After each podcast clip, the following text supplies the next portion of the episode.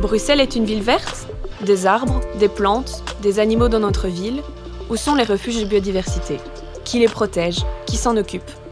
Dans le cadre de notre épisode sur la ville verte, nous voulions aussi nous pencher sur un aspect plus activiste de la protection de la biodiversité en ville. Aujourd'hui, on va plus spécifiquement parler d'une zone de biodiversité à Bruxelles. Il s'agit de la friche Josaphat. Alors la friche Josaphat, c'est quoi? Déjà, elle se trouve à la frontière entre Scarbeck et Evert, et c'est une ancienne gare de triage qui, euh, progressivement, s'est transformée en une vaste prairie sauvage où plus de 1000 espèces ont été recensées, faune et flore confondues. C'est un espace refuge pour la faune environnante, ou encore une halte migratoire de premier ordre pour les oiseaux. C'est donc un des plus importants réservoirs de biodiversité de la région bruxelloise.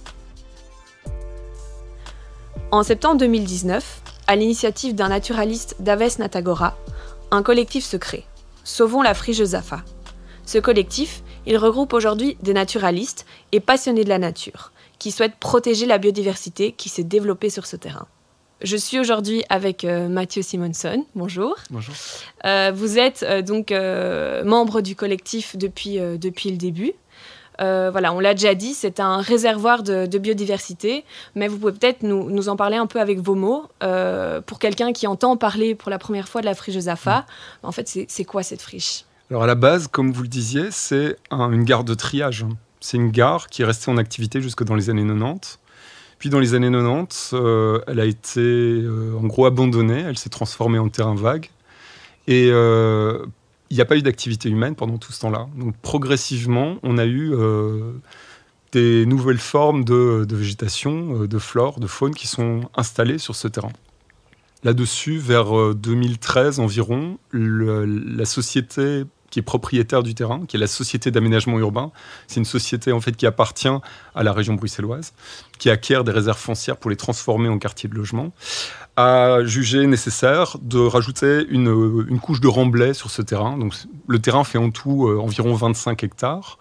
Euh, et cette société d'aménagement urbain, propriétaire du terrain, a ajouté environ euh, un mètre de terre de remblai sur tout le terrain.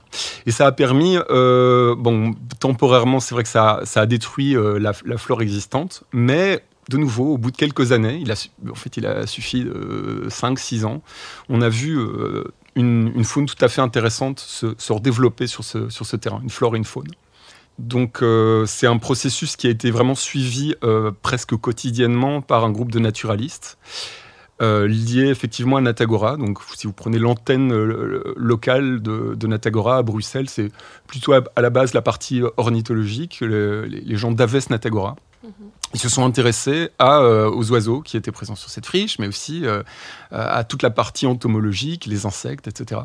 Et donc, euh, ils ont fait des recensements qui se, qui se trouvent aujourd'hui sur une plateforme qui s'appelle observation.be. C'est une plateforme qui a été développée par Natagora, qui est une association naturaliste en Belgique francophone. Et aujourd'hui, c'est vrai qu'on arrive à un point euh, où la friche Josaphat est le point le plus intéressant, notamment en matière de d'abeilles sauvages en région bruxelloise. Donc on a recensé euh, sur la friche Josaphat aujourd'hui 137 espèces d'abeilles sauvages. C'était 120 il y a quelques semaines. 137 espèces, c'est plus que ce qu'on voit aux Zuines. Hein. Les Uines, c'est une réserve naturelle nettement plus grande que la friche Josaphat. Ouais, dix fois plus grande, même si, si je me trompe. Voilà, quelque chose de cet ordre-là. Et euh, donc 137 espèces d'abeilles sauvages, oui, ça signifie que c'est un des spots les plus intéressants dans la région. Et euh, on a simplement, avec le collectif Sauvons l'Afrique de Zafa, voulu créer un momentum, faire comprendre qu'aujourd'hui, l'enjeu euh, de la protection de ces abeilles sauvages, c'est un enjeu pas seulement écologique, mais également un enjeu de santé publique. Euh, ces abeilles sauvages, elles ont un rôle évidemment clé dans la pollinisation des plantes qui nous servent à nous alimenter. Et donc l'enjeu de santé publique est assez évident. Et on doit, euh, on doit prendre conscience vraiment de l'impact direct que euh, la, fragilisation de cette faune peut avoir sur nos modes de vie. Ici, il faut bien comprendre qu'on parle d'abeilles sauvages, pas d'abeilles domestiques. à Bruxelles, il y a beaucoup de ruches, beaucoup de populations d'abeilles domestiques qui ont tendance à rentrer en compétition avec les populations d'abeilles sauvages. Et donc, euh, en gros, la, mode qu'il y a eu pour l'apiculture dans les années 2014-2015 n'a pas été très bénéfique, c'est le moins qu'on puisse dire. Mm. pour, pour en fait euh, la cause qui est de la, protection des pollinisateurs. Si on veut protéger les pollinisateurs, il faut vraiment fortement encadrer euh, les activités d'apiculture et se dire tiens, c'est ces populations d'abeilles sauvages qui jouent un rôle clé vraiment dans nos écosystèmes. Il faut en prendre conscience et réaliser que voilà, c'est vrai que les, enjeux sont, importants dans les années à venir. Et euh, la friche finalement, c'est jamais qu'une déclinaison locale de ce problème. Et euh, oui, voilà, donc vous avez parlé du recensement, notamment des, espèces, mhm. mais au-delà du, recensement des espèces, c'est quoi les autres actions du, collectif? Alors, euh, première chose qu'il faut préciser, c'est que le, les activités de recensement, ça dépasse le collectif. C'est-à-dire qu'on a effectivement une dizaine de naturalistes très actifs dans le collectif, euh, selon la friche Josapha, qui par ailleurs ont été extrêmement actifs dans le recensement des espèces. Euh, donc effectivement, c'est une des activités des membres du collectif, hein, c'est des activités purement de recensement. Il y a les activités de sensibilisation, euh, faire comprendre finalement la valeur de ce patrimoine naturel aux Bruxellois. Pour ça, on a développé un site internet, on a voilà, développé des galeries photos, on essaye de faire comprendre le monde des sciences naturelles aux Bruxellois. C'est vraiment une activité de vulgarisation scientifique euh, et une activité de sensibilisation aux enjeux liés à la biodiversité qui ne sont pas strictement des enjeux écologiques, mais aussi des enjeux de santé publique. Euh, il y a des balades nature qui sont organisées. Pour le moment, c'est un peu ponctuel, mais donc avec le printemps, on a beaucoup de demandes de balades nature qui sont, faites et euh, auxquelles les naturalistes du groupe essayent de répondre. Donc là, voilà, l'idée c'est de faire des, visites in situ sur le terrain, dans, voilà, dans évidemment avec les limites qu'on connaît. C'est vrai qu'on est en pleine crise sanitaire, donc on ne peut pas euh, réaliser des visites avec beaucoup de monde. Mais voilà, ça c'est une autre activité importante. Il y a aussi une activité euh, qu'on va dire plutôt de, ouais, de carrément de lobbying et de plus une activité concentrée autour de la communication politique. On essaye de faire comprendre la dimension politique de ces questions de biodiversité voilà, c'est vrai que pendant plusieurs mois, on a essayé de mettre un maximum la pression sur les cabinets ministériels pour qu'ils reconsidèrent leur vision de la biodiversité en ville. Dans, ce qu'on a remarqué, c'est que dans la rhétorique, euh, le discours a eu un peu d'effet. Au niveau des actes, on attend toujours. Et donc voilà, ça, on aura l'occasion d'en parler un peu plus tard. Euh, ça, c'est pour les activités principales du collectif. Ouais, vous, vous, aussi, vous, vous diffusez euh, des pétitions. Il me semble que les citoyens, justement, peuvent peuvent signer pour euh, faire avancer les choses Deux pétitions ont été euh, lancées. Une première pétition euh, au tout début, à la naissance du collectif, fin 2019, qui rassemble aujourd'hui près de 15 000 signatures. Donc c'est plus d'un dixième de la population de Scarbeck, c'est assez colossal. Et puis une deuxième pétition a été créée dans le cadre finalement des euh, d'une audition qui a été euh, demandée au Parlement bruxellois. En fait, le Parlement bruxellois permet à des collectifs qui ont rassemblé plus de 1000 signatures d'être entendus en, euh, en, commission parlementaire. Donc nous avons été entendus par la commission développement territorial. Nous avons pu parler avec, pendant, expliquer notre point de vue, en tout cas pendant une vingtaine de minutes, avec des membres de cette commission, de cette commission développement territorial. Ça, c'était le but de la deuxième pétition. Cette pétition, elle est toujours en ligne. Donc, euh, donc ouais, euh, effectivement, vous pouvez euh, y accéder, la signer. c'est vrai qu'on a besoin de montrer que cet enjeu dépasse très clairement les frontières locales de Scarbeck, Evert, même la région bruxelloise. On a ici, un, avec la friche vraiment un, nœud de, un nœud important dans le maillage vert et un, un, un nœud dans les corridors écologiques qui peut pas être sacrifié on doit trouver une alternative. Et finalement, la, perche qu'on tend depuis déjà plusieurs mois à la région bruxelloise, c'est de dire ensemble, essayons de trouver une alternative. Essayons de créer du logement public bon marché là où c'est possible, en préservant intégralement l'espace de nature qu'on a la chance d'avoir encore euh, sous la main avec cette friche Josapha. Et euh, en termes de participation euh, civile, du coup, euh, comment les citoyens ils sont intégrés dans un, dans un projet d'une telle mesure, en fait, finalement? Alors, il, faut, il y a différentes formes de participation. On a clairement un noyau aujourd'hui d'une douzaine, quinzaine de personnes assez actives euh, et ce, voilà, avec des personnes qui rentrent et qui sortent. Donc effectivement, le, le groupe est toujours ouvert à de nouveaux, à, nouveaux membres. On a eu récemment euh, un, un, nouveau membre qui nous a énormément aidé au niveau de la, de la communication, en, essayant un petit peu de de, diversifier ce qu'on faisait, d'aller, d'aller sur d'autres plateformes. Donc c'est vrai qu'on est toujours à la recherche de nouveaux venus. Euh, ça c'est pour ce qui est du, du noyau. Vous pouvez transmettre euh, un message via le, via le site web Sauvons la Josapha. On est toujours à la recherche de 109. Ça c'est une première chose. Euh, puis plus largement pour ce qui concerne l'implication de citoyens lambda qui voudraient simplement avoir pesé dans le processus sans vraiment investir beaucoup de temps au sein du collectif, oui, il y a la possibilité, premièrement, de signer la pétition Sauvons la friche Josapha. Deuxièmement, euh, de simplement placarder une affiche de Sauvons la friche Josapha à la fenêtre. Ces affiches sont disponibles sur le, sur le site web du collectif. Si vous allez sur sauvonslafrichejosapha.be, vous pouvez euh, imprimer des affiches, les placarder. Et donc ça, c'est quelque chose qui nous aide euh, aussi énormément. Il y a le fait de rédiger un courrier à au cabinet du ministre-président Rudy Vervoort, qui est en charge du développement territorial, lui expliquer un courrier bien argumenté dans lequel simplement vous exposez les arguments euh, qui sont répétés par euh, souvent la Frige Josapha. Ça, ça a également du poids. Continuer à faire pression sur les cabinets ministériels. Et euh, le, fait simplement de participer au débat, il y a parfois des euh, collectifs euh, qui se créent autour de son Lafri Josapha, des collectifs dont nous ne connaissions même pas l'existence et qui se, voilà, qui se mettent en place, qui décident de faire un article, qui, qui se décident de lancer une manifestation. On a eu deux manifestations qui ont été faites complètement indépendamment de Sauvons l'Afrique Josapha euh, la semaine dernière. Donc ça, c'est assez incroyable de voir ça, oui, de voir que finalement, on a aujourd'hui plusieurs collectifs qui gravitent autour de la cause de la protection de l'Afrique Josapha et qui ne sont pas directement lié à ce que nous faisons en tant que groupe noyau. Ça, c'est euh, c'est aussi également une possibilité de se dire, oui, finalement, on a, on a ici un bien public, c'est un bien commun, on n'a pas tout, tout, citoyen, en gros, a la possibilité de donner son point de vue sur ce qu'il faut faire de ce collectif. Et on a la possibilité aussi d'essayer de, de, trouver des, des, ponts entre le discours des naturalistes, qui est un discours de vraiment de volonté de protection du patrimoine naturel, avec le discours de euh, par exemple, des, gens qui demandent vraiment une, défense du droit au logement. Nous, on estime que ces deux causes sont absolument pas antinomiques, et spécialement en période de Covid, on se rend compte que l'espace existe à profusion. Il n'y a aucune nécessité de sacrifier notre patrimoine naturel pour répondre à une demande de logement public bon marché.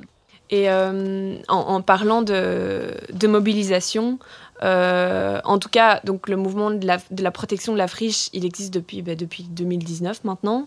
Euh, comment on fait pour, pour perdurer en fait un, un, rassemblement bah, des naturalistes, mais aussi citoyens sur le long terme? Parce que vous parlez des, personnes qui, qui, qui, arrivent et qui partent, mais comme c'est quoi qui les groupes ils évoluent? Mhm. Qu'est-ce qui marque en fait ces pertes et ces regains de, de mobilisation?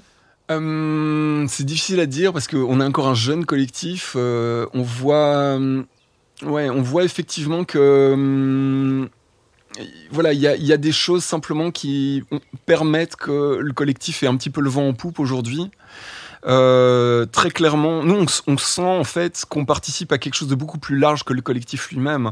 Donc, on voit pas du tout ça comme une réussite euh, individuelle. Voilà, le collectif a pu bien évoluer, bien grandir ces derniers mois, mais euh, finalement, c'est jamais qu'une petite pièce dans un puzzle beaucoup plus large. Nous, on, retrace vraiment notre histoire en, réfléchissant notamment, voilà, vraiment aux origines, se dire le combat contre les néonicotinoïdes, déjà dans les années 2015, 2016, 2017, c'était vraiment quelque chose d'important pour essayer de de faire en sorte que la, population bruxelloise prenne conscience de l'importance des pollinisateurs, des abeilles sauvages.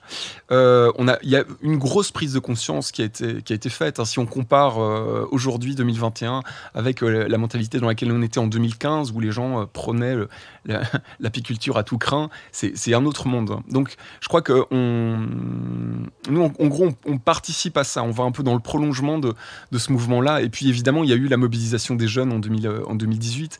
2018 et 2019, qui a eu un impact immense. Et clairement, nous, on a, senti le discours de ce discours de défense de la biodiversité qui a, voilà, qui a pris une autre ampleur. C'était un discours qui était très peu écouté auparavant. Si, vous écoutez un peu ce que disent en fait les, les, vieux de la vieille de, Natagora et de Nature Punt, c'est souvent des personnes qui, euh, voilà, beaucoup de personnes qui ont euh, la cinquantaine, hein, euh, on a, a, on a des groupes de jeunes euh, organisés notamment autour de jeunes et nature, etc. Il y a, également des jeunes au sein de Natagora. Mais le, profil du naturaliste, voilà, c'est souvent la cinquantaine, souvent une majorité d'hommes. et on a senti vraiment une sorte de prise de conscience beaucoup plus large du problème. Un problème qui auparavant était plutôt vraiment circonscrit dans ces milieux sociaux très, on va dire select, un peu, un peu fermé, ça s'est complètement ouvert. Aujourd'hui, c'est vrai qu'on voit, euh, on sent plus un soutien de la part de, voilà, d'un autre type de public. Ça, c'est très intéressant. Et nous, la façon dont on l'interprète, on se dit oui, c'est clairement euh, un peu le post 2018-2019. Euh, voilà, la jeunesse est descendue dans les rues et a replacé la question de la nature, de la biodiversité et du climat sur l'échiquier politique. Elle dit bon, quand est-ce qu'on s'en occupe? Et si c'est pas maintenant, quand quoi? Du coup, c'est un projet qui, bah, qui évolue constamment. Euh, donc, il évolue euh, au niveau de la, de la mobilisation, mais aussi au niveau euh, bah, politique et institutionnel. Mais du coup, c'est quoi les enjeux actuels pour la friche?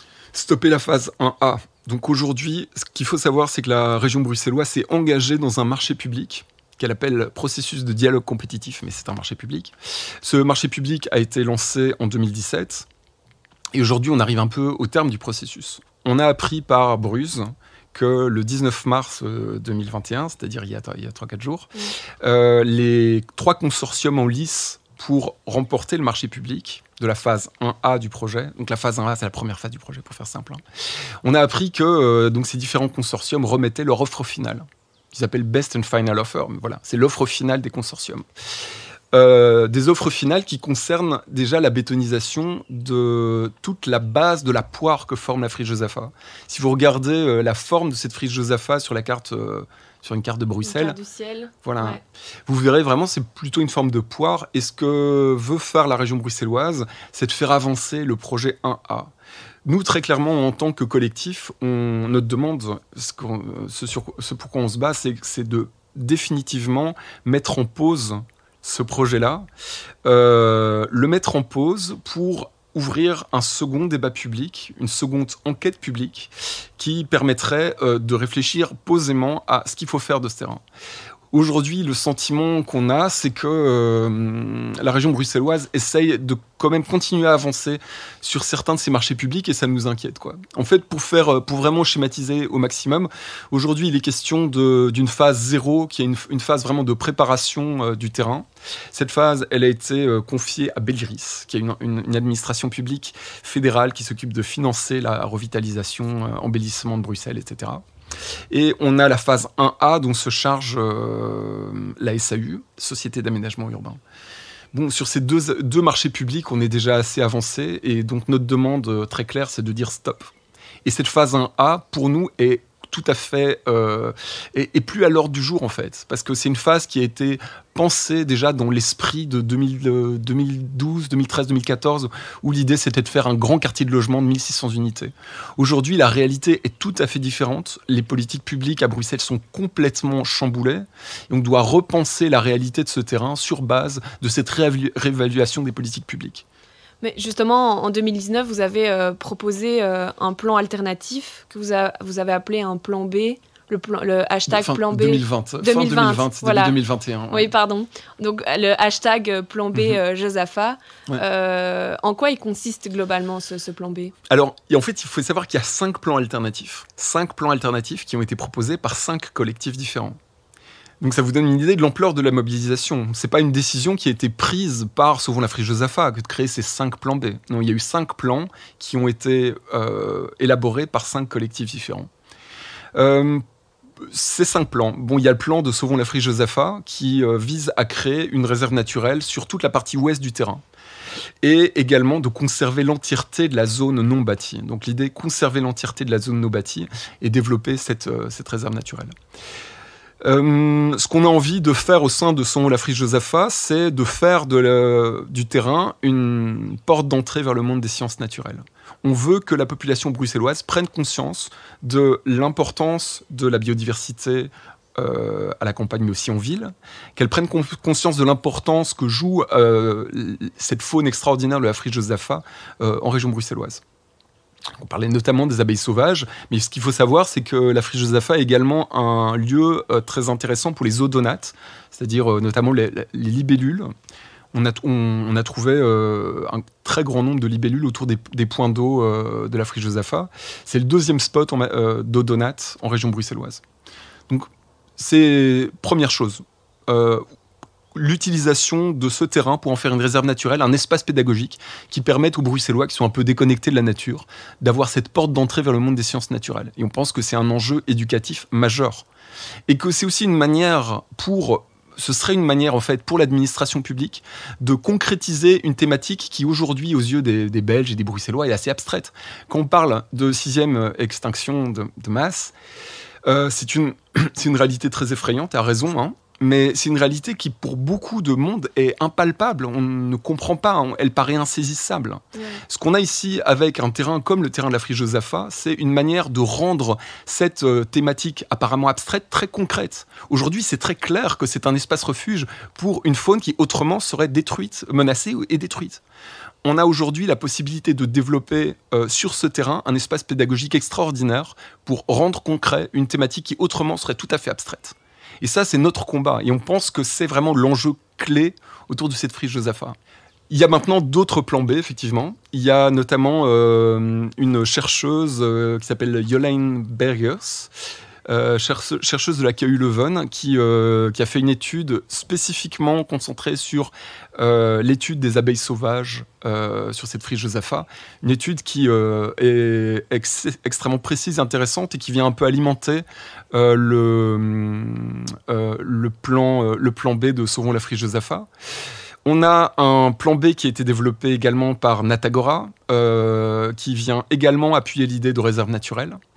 On a un plan B qui a été développé par deux architectes euh, bruxellois, qui s'appelle euh, le, collectif d'architectes s'appelle I Love Josaphat, qui est un projet extrêmement documenté qui permet en gros de comprendre comment combiner les objectifs de défense du logement public bon marché à Bruxelles et de défense de la biodiversité.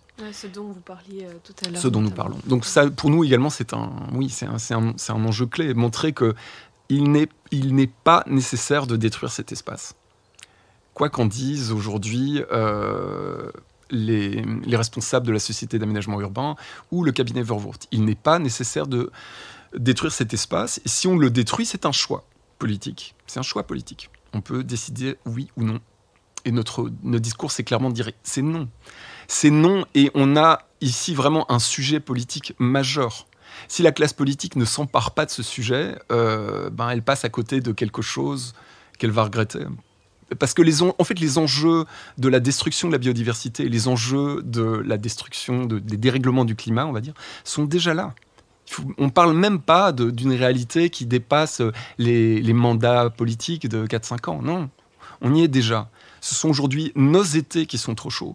On a un problème d'îlot de chaleur qu'il faut gérer. Toutes ces choses-là ne pourront pas être gérées de la même manière euh, qu'elles l'ont été dans les années précédentes. On sait que les recettes anciennes nous mènent euh, à l'échec. Donc aujourd'hui, l'idée, c'est de euh, de rouvrir un débat public, mettre des citoyens, des experts et des politiques autour de la table pour prendre des décisions ensemble.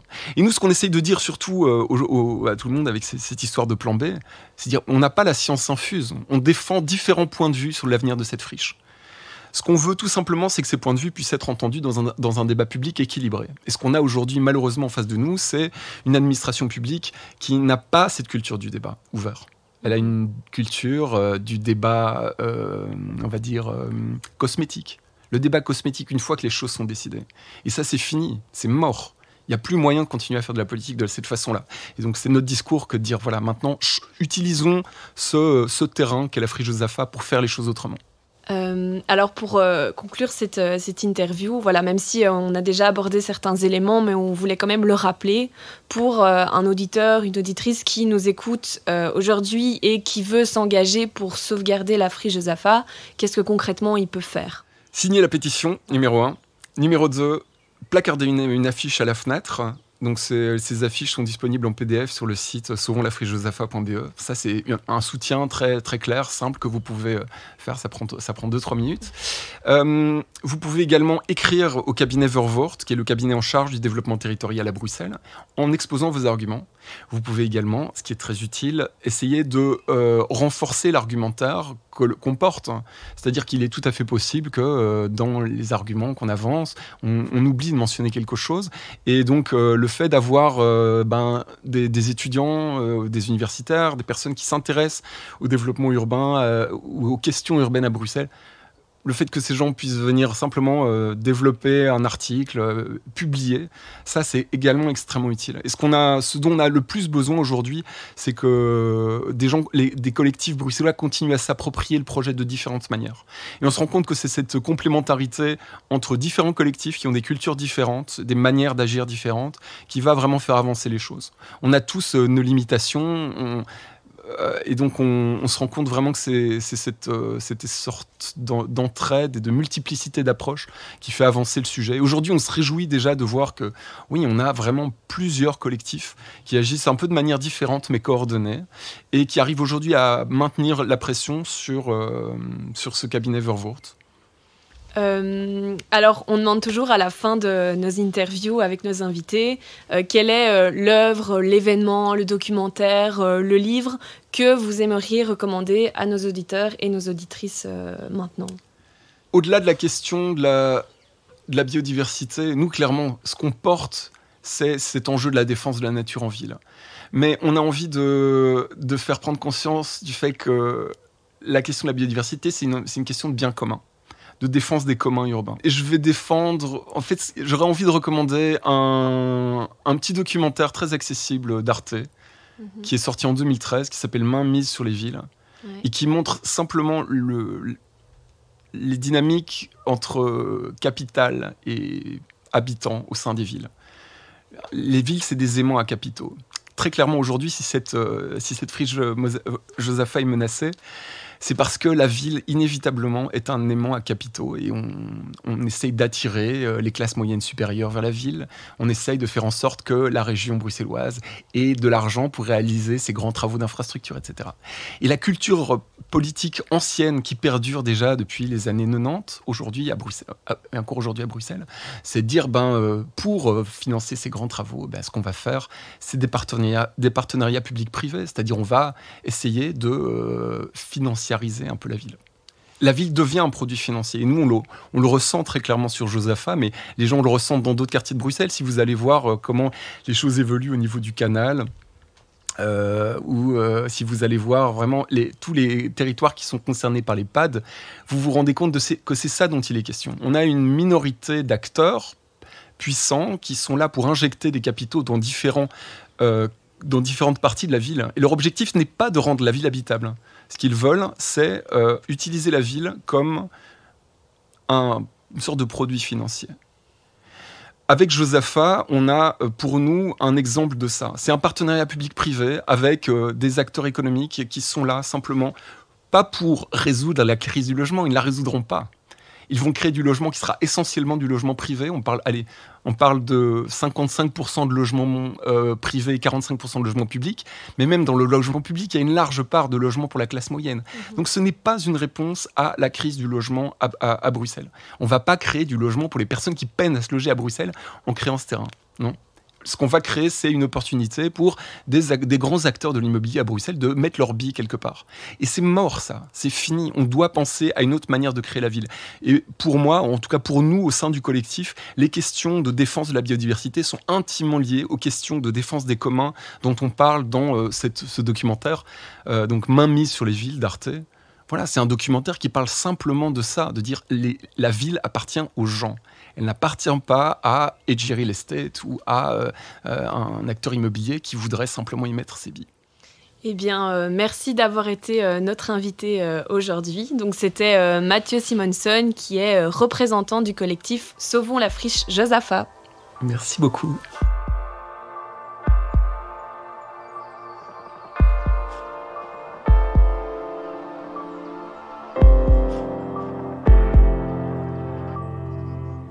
C'était le premier épisode hors série au grand air, une série sur la préservation de la biodiversité, produit par le Student Green Office de l'ULB. Vous pouvez retrouver toutes les informations et références dont il a été question dans cet épisode sur notre page Instagram greenofficeulb et notre page Facebook ULB Environnement-Student Green Office SGO. Un grand merci à Radio Campus pour ses locaux et son soutien technique. Leurs émissions se trouvent sur la fréquence 92.1. Merci pour votre écoute et à bientôt